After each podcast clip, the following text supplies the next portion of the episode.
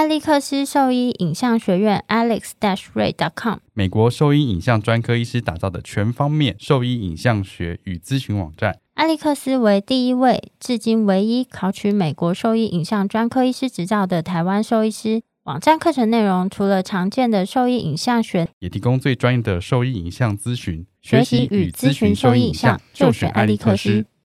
狗狗、猫猫防护跳蚤必虱新选择：李兰灵藻丝 s e r e s t o 对付跳蚤、必虱长达八个月的保护。全新科技的项圈，专利且创新的活性缓释机制，让保护力长达八个月。不怕水，也没有异味，狗狗、猫猫都可以使用，方便、安全、有效、亲密。我也用李兰灵藻丝。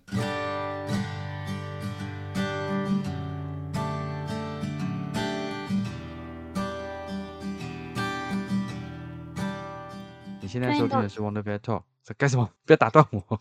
我要找一下内容。好，你你再重新开始。你现在收听的是 Wonder Vet Talk，超级好兽医的闲聊时间。我是兽医师林哲宇 Steven，我是兽医师肖慧珍。在这边，我们会用轻松谈论的方式，带给大家一些简单而正确的小动物相关资讯，也会和大家分享一下兽兽医师日常发生的有趣事情。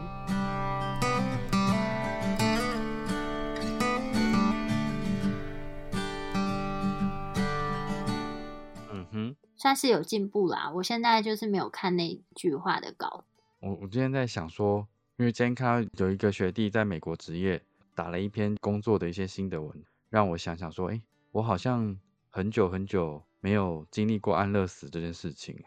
就我一直在回想，说我上一次做安乐死到底是什么时候？我现在想不起来。小欧吗？我唯一现在有印象是他没有错了，但那个我觉得是帮他解脱的一个手段，所以我觉得没有什么特别的感觉。应该是说，你觉得这是在那个阶段里面，对这个动物来讲，其实是一个我觉得是最好的选择了。唯一可以选择的事情了，所以相对心理上比较不会有那么大压力跟负担。没有，我觉得没有什么太多的情绪起伏。哎，那你最近有印象安乐死的经验吗？最近没有哎，嗯，真的哎，最近真的没有哎。可是其实我看蛮多这些肿瘤病患，理论上应该超级多的。对啊，就是到一个阶段之后。其实我以前非常不能接受安乐死这件事情哎，因为我觉得。送他们离开，我也是心里蛮难过。不管是在那阶段来讲，对他最好的选择或者什么，我就是舍不得看这个动物离开。理解啊，因为就等于是我们现在念的东西主要是治疗嘛，所以应该是拯救生命。那你做这件事情，感觉好像是背道而驰的事情啊。对，在我早期的时候，我是完全不能接受这件事。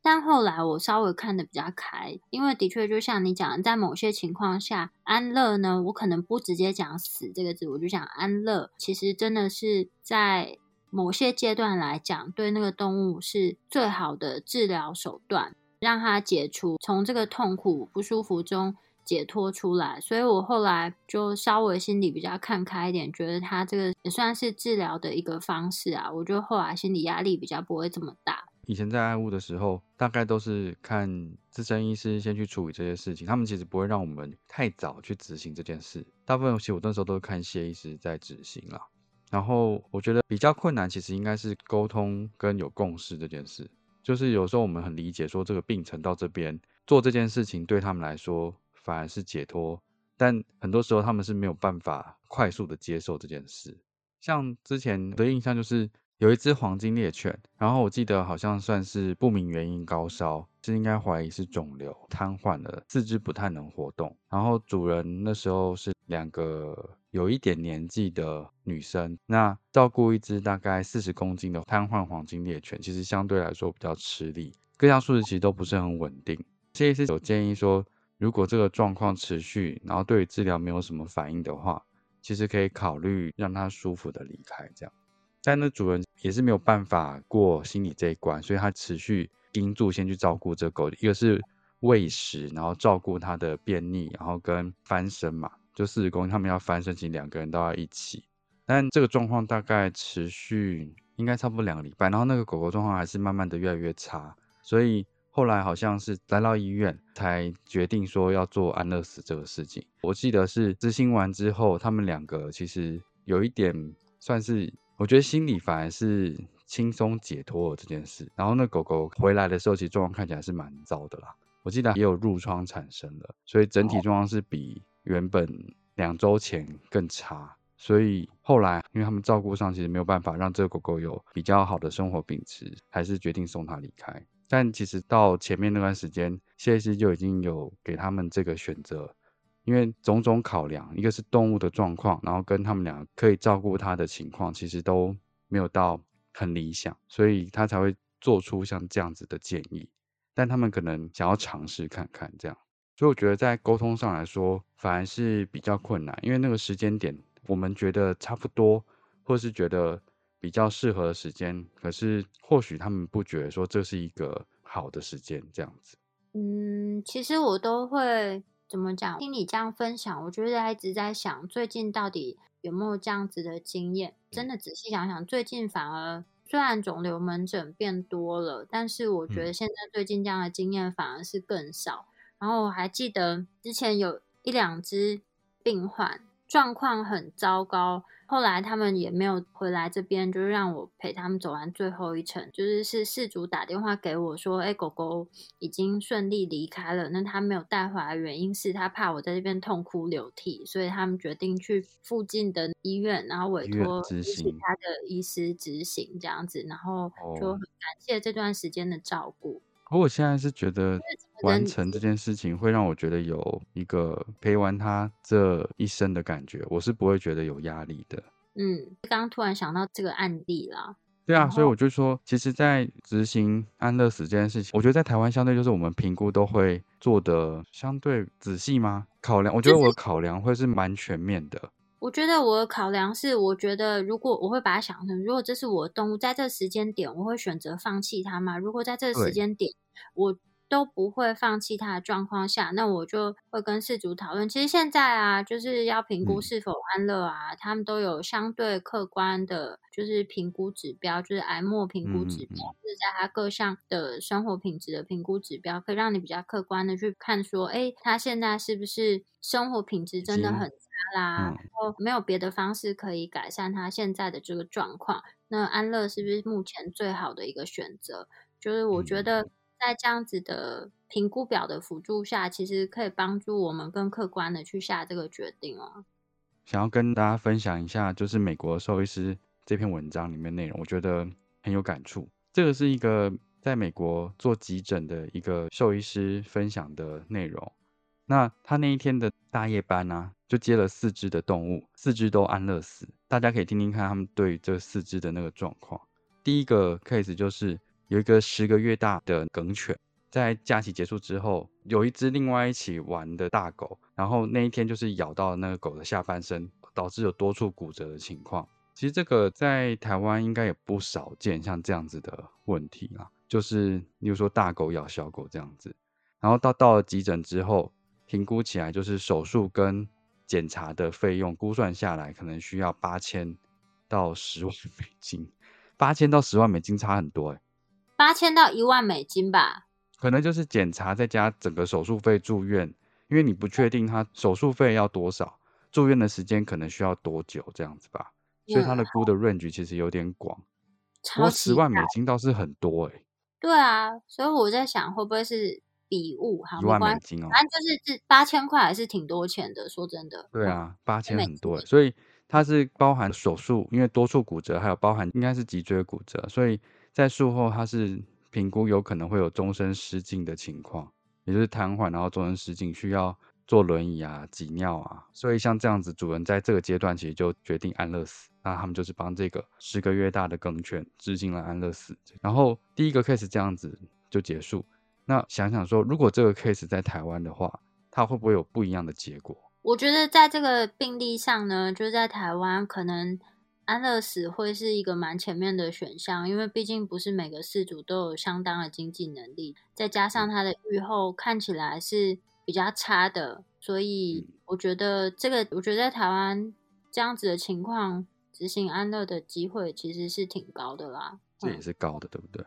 这个我觉得是高的。那你在不过如果啦，如果他只是脊椎骨折这件事情的话，我觉得他在前期还是有可能可以做到医疗。我觉得原因是因为电脑断层跟手术这个部分，台湾的费用相对比较可以负担吧？假设啦，我觉得就这样听起来的话，在台湾这样子的手术费加上嗯影像学检查跟一开始的住院，至少十五万吧？对啊，大概十五万左右。对啊，然后十到一个可以凑得到的钱啊，我觉得这个是可以凑得到的钱。但是对氏族来讲，就是有可能十个月他们的感情还没有那么深厚啊，这也是另一个考量点啊，就是他可能经济上没有办法负担那么多，再加上他对他的感情依赖上还没有这么大，所以他会不会愿意为他去筹这笔钱，我觉得都是个未知的情况。这一题我觉得比较模糊。这个应该的确有可能需要安乐死。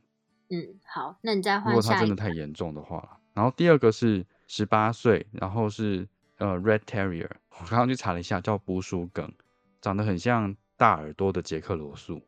哦，听起来很可爱，还蛮可爱的。然后这只十八岁了，然后到急诊的原因是最近开始出现神经症状，因为他没有特别描述他的神经症状是什么啦。但这样猜想的话，嗯，不用猜想，可能就是说我们随便说，他可能就是有前庭症状啊，或者是。真的后肢出现 ataxia 或甚至是不太能走路这样子，嗯，然后事主来急诊的主要目的就是他决定安乐死这只狗，好像没有特别讲到 呃医疗的部分。这个我觉得在台湾应该不可能去急诊，然后决定直接安乐死这样子的状况。十八岁，但是我觉得那是我们这个世代的想法啊，就是我觉得年纪比较大的兽医看法也许不太一样，他可能。啊，我不我不揣测啦，但是就是也许他会觉得哦，这年纪也是很大啦，搞不好这个，因为他还没有讲到这个动物的神经症状多严重，对神经症状的严重程度，还有它的体态是不是都是很好，搞不好它又瘦又干又扁，然后是又有这样的症状，那可能对某些家庭来讲会是一个负担，一个是一个负担，或者说他如果营养健康状况很差的话，那。把他拖着，看起来事主又没有办法更好的去照顾他，那我觉得送他一程好像也会是一个选择。嗯嗯，所以如果是像我们讲十八岁，营养状况还可以，只是出现前庭症状或者是轻微的神经症状，在台湾应该还是会尝试医疗。但是如果像十八岁营养状况很差，然后又是假设他是不停止的癫痫之类的，其实这个的确在这里也是有可能会得到像这样安乐死的建议。嗯。就是这个病例还好，好，好，第三个，第三个啊什么？刚那个资讯太少，所以对他这个太少了。第三个是七个月大，是一只比特犬，是很亲人的，比较想玩，因为反正还是小孩子嘛。在四天前做完结扎手术，到他当当天的时间，母的，呃，母的，所以做完的子宫卵巢摘除术，四天的时间，狗狗把头套甩掉了。然后主人没有及时的发现，所以狗狗咬掉了一个缝线。对，然后主人想要自己把断掉的缝线 重新打结，狗狗可能把它弄痛吧，我猜。后来就是缝线整个，我猜它那个缝线搞不好是连续的缝法，所以它一个结掉了之后，就后来就全掉了，全掉之后肚子就开了。怎么可能？标准缝合缝三层呢？他的叙述是这样，不过我猜啦，他可能其实那个被他舔掉那缝线相对来说可能没有这么少，他可能把例如说外层、皮下跟肌肉层全部都有舔开了，所以他一用力或者是激动，就肠子就这样被挤出了部分，小肠被挤出了部分这样子，所以他到急诊的时候是看到小肠已经跑出来了，嗯，这时候就是做检查的时候。估计手术费用是要四千到六千美金，我猜应该是急诊，所以这么贵吧？有可能。对啊，再就是他来的时间其实不够快，因为小肠铺在外面已经太久了，洞口可能没有到很大，所以挤出的小肠又被束住，肠子可能看起来的那个状况不是很好，所以他在评估的时候会觉得说并发症或者是坏死的机会其实很高，所以后续如果还需要 ICU 去做治疗的话，估出来的费用可能就是要一万以上这样子。他据说是四主是学生啦，所以就算有宠物保险，他可能没有办法负担起这个费用。最后还是让四主决定，那决定就是安乐死。在台湾的话，应该是可以处理掉了吧？嗯，这个我觉得不是费用啦。费用哦，嗯，我觉得至少也要个，我觉得六到八万左右啦。对啊，但六到八万，如果对一个学生来讲，的确是蛮高的钱啊。当然，对有工作的人，一个是你是学生，可是你有你应该是有朋友家人的，所以有没有看你要不要做这件事情啊？我觉得不是我说六到，八万的话，我觉得不是每个朋友家人都愿意好负担这个费用啊。但是我只是觉得说，像刚刚第一个被一起玩的狗咬，然后跟第三个这个结扎完之后把缝线舔掉这件事情，其实主人有一定的责任，就是他没有把这个狗看顾好、他没有尽到保护的责任。对啊，可是，嗯、怎么讲？就是说，你知道，如果就是带狗出去遛啊，你没有牵牵绳，然后你的狗因此被车撞死的话，其实假设你是事主，其实就根据动保法的规定，就是事主是会被罚钱，最高好像是罚七万块钱是刑，法是不对？是刑法吗不？是不是刑法啦，动保法。然后，但是还是有非常多的事主带狗出门就是不牵牵绳啊。就我觉嗯得很多时候，事主对于宠物的照护来讲，责任心其实是还蛮不够的。那你当然你不可能要求每个人都跟你用同等的态度去对待这个动物啊，因为每个人饲养观念本来就不太一样。然后我觉得这个就是强制跑出来这件事情，当然是他的责任没错，但是我觉得就他本身就没有想对这个动物负这么高的责任，就是他想对他付出的就是有他自己心中的那一把尺啊，嗯，不能用你的尺去衡量这个病患。只是我觉得，如果对一个急诊医师来讲，晚上同时遇到这三个门诊的话，我觉得心理压力之大，然后你就不停的看着这些好像我们医疗上可以拯救他的可以做些什么事情？但是你就被迫只能选择放弃。那我觉得，如果就这样子来看，就是在收容所的兽医师来讲，不是更可能，因为更多他们是健康快乐的狗狗，但是因为碍于很多的规定之下，或是什么，他们就必须像以前有十二天的规定，那他们就必须送他离开。那我觉得对收容所的兽医师来讲，这样心理压力不是更大吗？嗯，哦，然后好这边他其实还有叙述，就是因为他是等于算主治了，这个是有他的实习实习医师师在帮他处理，然后实习医师其实就在这个阶段就有试着想尽各种办法，看能不能帮这只狗就找到方法能够接受医疗，但好像后来还是只能安乐死这样子，所以那个实习医生其实觉得他的确承受了不少的压力啊，嗯，觉得好像有点无力感，或许是无力感这样子。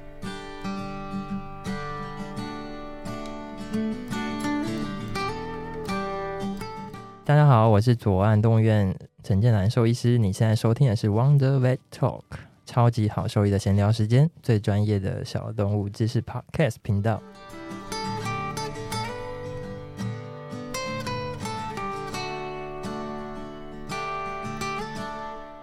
嗯，你先讲完第四个，我再讲一些第四个是十八岁的短毛猫，然后挂急诊的原因是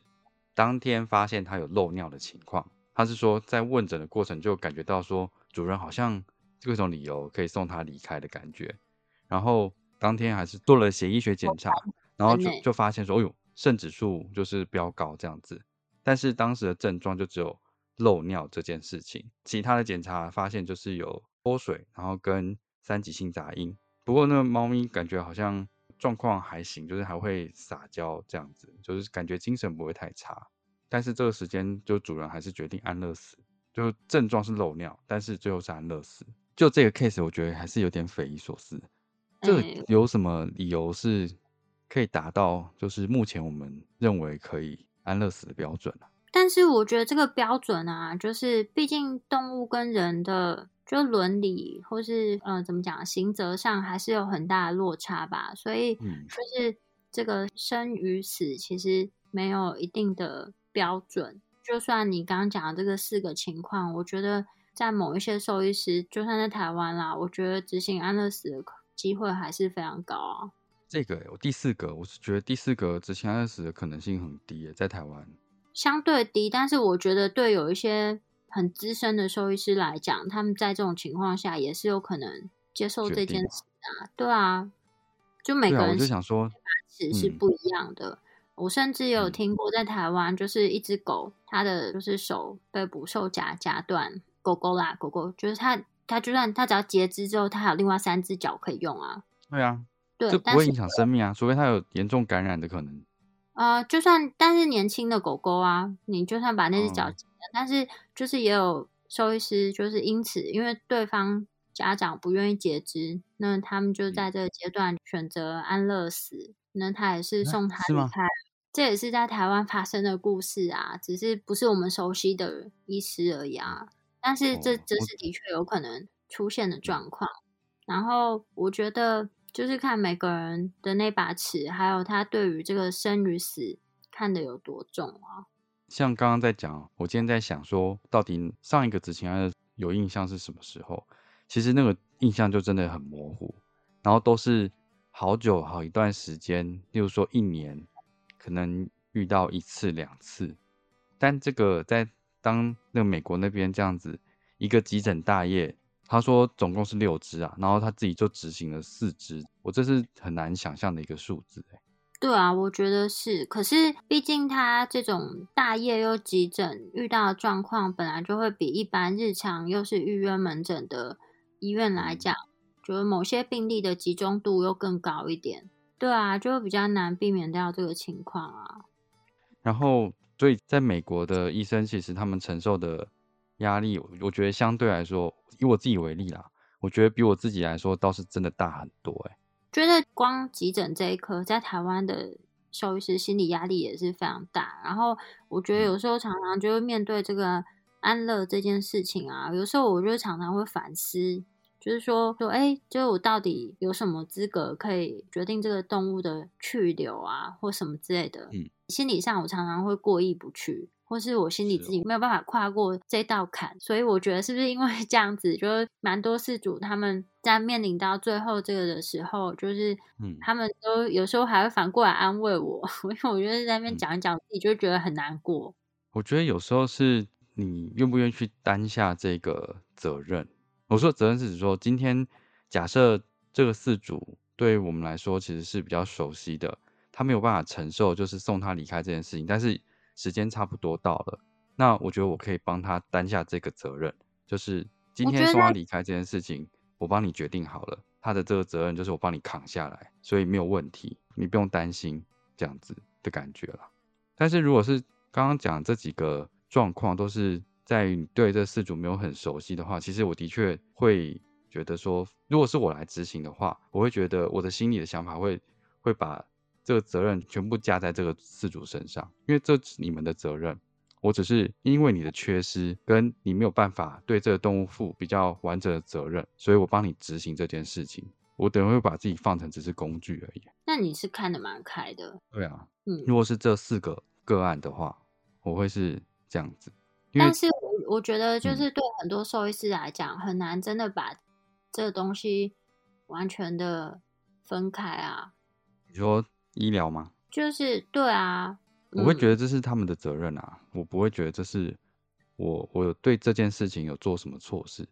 这这当然的啊、但我是说，有时候没有，不是每个人都能够这么理性的看待这这些事情。然后，就像我刚刚讲的，所以我的心理素质应该是比较强大的。对你算是心理素质比较强大。我觉得这次这篇好读书啊，就是给大家呃更多的，也不是更多啦，就其实我们之前就有聊过说，就是兽医师其实在日常的这些工作里面承受到的心理压力是很大的。但是这个好像都是我们这样子讲一讲分享，但是的确是有这样学术文章去统计出来说，兽医师这个行业在美国的自杀率真的是相当高。然后另外其实如果没有做这一篇，我好像不太会去看这个。嗯，他的你记得前一阵子就有一个就是问卷调查，其实就是在调查兽医师的心理健康的问卷，然后里面其哦实有统计出来说，我印象中啊，他好像是说有多少兽医师曾经在自己的职业生涯里面就是有过这个自杀的念头，我记得很高诶、真的吗？嗯，我从来没有想过杀自己这件事情、欸，哎，三成还是六成？三成其、实不管是三有过半数、欸，哎，就是呃，我可以再找一下，但我现在有点哦找不到，但那我之前就想说，我们那里面的呃好读书里面有讲到，他是男性兽医师是一般同性别对照组的二点一倍，女性的兽医师则是一般同性别对照组的三点五倍。其实这是很严重的事情啊。很严重啊，我觉得就是嗯你可以理解说为什么他们自杀的比率这么高，因为可能他们没有预期到说我们今天职业的这件事情会面临到是需要一直去夺走动物生命这件事。所以在像那个 run 这个急诊的时候，一个晚上可能就夺走六条生命这件事情，他其实没有办法很快速的消化这样子的过程跟产生的这些负面的情绪。然后这个压力一旦袭上来的话，我觉得一下子承受不了，可能就会有比较不好的念头出现。对，但是我觉得就是会有这个念头，的确那篇文章里面分享的是蛮精辟的，就是说他并不是真心的想要离开，而是说就是他执行或是他在做这件事情让他感到太痛苦了，所以他只是想找一个出口。那我觉得在这种情况下，就是如果大家都能够。适时的提供一些关怀跟支持，其实就可以让他有一个小小的出口。可能就多聊天啊，多聊天哦。我觉得聊天这件事情并不代表啊，没有啦，就是看你。我觉得像我常常不是就是会有一些也不算是沮丧，可是就觉得气愤的 case，我就会一直讲。我可能从发生的时候开始讲，讲不够，然后又传讯息，然后之后再讲一次，就是他，我觉得其实就是在发泄我的情绪。但是不是每个人都是这样这么奔放的啊？就有很多人他是会把很多情绪放在心里的啊。然后或者是我觉得每个人都有自己面对压力处理的方式。然后像你是属于比较外放的性格，但不是每个人都这样。没有，我其实很内敛。不要在那边讲，我意思说在这个就是情绪出口上面，嗯，没有，我觉得我的理性的层面还是占的比较多数一点，或者是有自我保护的机制，所以我会把这些责任把它。套在他们身上，就是不是我的事情，不是我的责任，所以我并不会觉得有什么太多的压力存在在这件事情上面。那我就会想说，其实是不是应该要多去关心别人一下？可是我觉得很困难呢。嗯，在工作场合上面会表现出情绪吗？你有在工作场合上，哎，就表现出很强烈情绪的时候吗？你说像这样负面的情绪吗？对啊，工作场合。普通吧，但是我觉得就是很多人有一些很多迹象是看得出来的，就像我认识蛮多兽医师，他们可能都在这个职涯里面都有曾经想要，呃，都曾经有负面想法跑出来过的这个时间。然后我觉得就是有相同经历的人会比较能够发现或是理解这样子的状况，比较能够开导吗？对啊，不一定，因为。我觉得第一个是至少比较能够发现到周边的人有这样的情况，然后你就会询问看是不是有什么方式可以帮助他。那我觉得只要大家都用这样子的心态去面对这件事情，然后在职场里面就建立起像这样比较正面的文化的时候，就当大家心里有这些比较负面的想法出现。那他就当不是那么外放的人，他会愿意去寻求旁边的人支持，或是跟他们聊一聊这样子。嗯嗯嗯。所以我觉得建立这样子的职场文化还蛮重要的。所以其实我们应该要多关心周边的人，每天都要问他一下。我觉得这样是有点太矫情了，不需要这样。每天都要关心大家一下。这样子有给别人有点太大压力，还是就是每个礼拜都是围一圈，然后大家讲一件事情，开心或不开心都可以。这样给人压力太大了，就不喜欢讲话的人觉得很烦。像我就会觉得这样很有压力呀。就像我平常上班完回家，我就是其实不喜欢讲话，我就想要一个人待在房间里面看一些废影片，我也不想要有人一直打扰我。哦，反正就是会有一个舒压的方式啦。对啊，这篇文章在看的时候，我真的速度觉得很难过，有点想哭。为什么？你说哪个部分？整篇啊，通篇啊，嗯，而且我觉得写的很好。我一直在想，说我有办法担任，就是去询问这件事情，或者是去试着开导别人这件事情的人嘛？好像 我没有办法。我我可能可以问，但是我好像没有办法很同理到这么负面的情绪。我不知道怎么形容哎，好像比较没办法同理到这么负面的情绪。都有跟我分享过他们的这些想法，我没有听过人家跟我分享这个哎。对，但他们蛮多人都有跟我分享过。那你有怎么开导他们？怎么开导他们呢？就听他们说，就出来喝一杯，所以那时候才会一直在外面喝酒。没有啊，我那就是去喝酒，只是单纯因为我想品尝看这些调酒不同的风味。因为我那时候跌入一个想要学习调酒的世界，然后我就会去到处看看，说哪边调的是好喝，哪边调的不好。跟这无关。对，跟这个无关，纯粹是一个踩点吃美食这种感 觉。我觉得我有时候是可以稍微理性分析一下这件事情，然后可以帮忙消化一些这些负面情绪啦。但是我有时候没有办法非常非常完全同理到这个负面的情绪。但如果想发泄的话，是可以聊聊啦。你现在是林老师窗口就是了。没有啦，因为我在想说，之前其实有学妹跟我讲说，他们同学到香港去职业，后来好像在香港那边自杀了。学妹跟另外一个很高的学弟跟那个兽医师其实。蛮熟悉的，那他们就会觉得说，在这段时间，因为他一个人跑去外地工作，比较没有办法及时的，等于是 hold 住他这样子，所以他们其实，在这件事情上都会有一点愧疚感其实我觉得，嗯，怎么讲？我的想法是啊，就是也不用很努力的想说自己要去多做些什么啊，或是开始。从明天开始就变得很积极的去关心周边的人，就因为这样反而别周边人会觉得你超级反常，你有病。对对对，但我觉得其实就是大家要建立起一个良好的正面环境的文化，那你就是从自身开始啊，然后慢慢影响到周边的人，让整个就是受益圈的人都能够知道说，哎，其实大家或多或少都有这样的问题，然后正面看待。我我觉得，我觉得就是。资深的兽医师应该可以给比较新进的兽医师多一些这一种关怀啦。毕竟你在这个环境待的比较久，有些你可能已经过了那个坎，你知道这个状况了，然后你有一些比较正面的想法跟怎么应应这些情绪的方式，可以适时的跟比较之前的兽医师去分享。我觉得这个是蛮好的一个方式。所以我觉得开业的这些老板应该要多保护一下这些新进的兽医师。就你要多关心一下你的员工们，他们目前承受了什么压力，然后有些责任应该是让资深的医师尽量去担起来，不应该是让之前的医师去单独面对这件事情。